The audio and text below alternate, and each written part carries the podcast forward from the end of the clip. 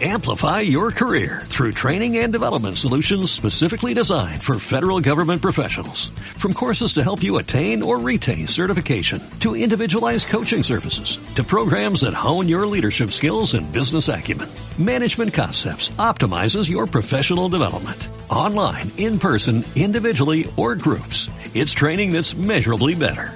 Learn more at managementconcepts.com. That's managementconcepts.com. Buenos días, bienvenidos al Morning Call del equipo de análisis Bank Inter. Soy Jorge Pradilla y estamos a 10 de noviembre de 2021.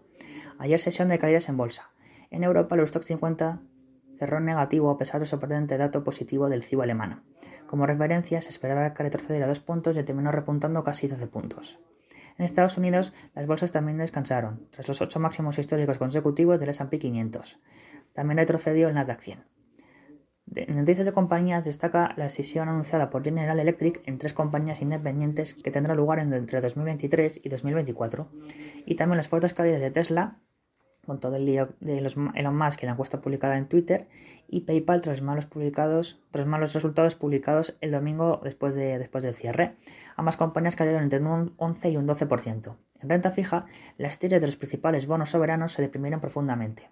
El T-Note eh, alcanzó el, el 1,438 y el Bund de menos 0,3.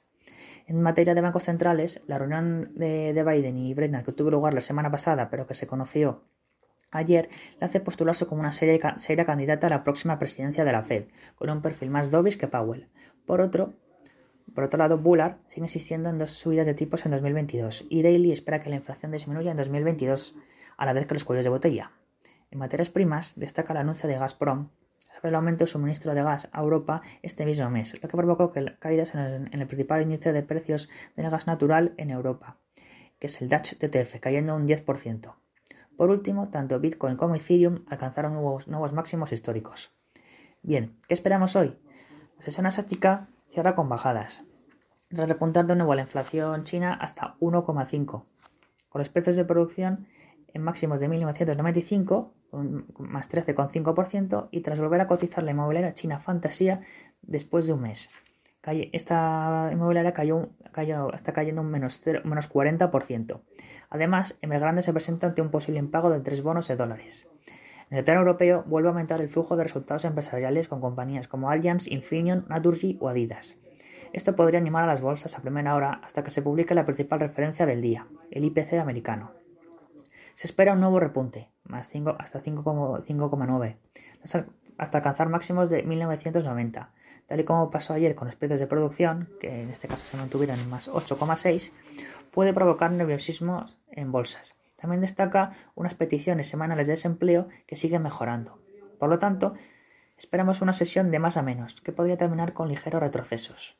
Mañana, como referencia, dará comienzo la Holiday Season en el día soltero, con el día soltero en China. Muchas gracias. Amplify your career through training and development solutions specifically designed for federal government professionals. From courses to help you attain or retain certification, to individualized coaching services, to programs that hone your leadership skills and business acumen, Management Concepts optimizes your professional development. Online, in person, individually, or groups. It's training that's measurably better. Learn more at managementconcepts.com. That's managementconcepts.com.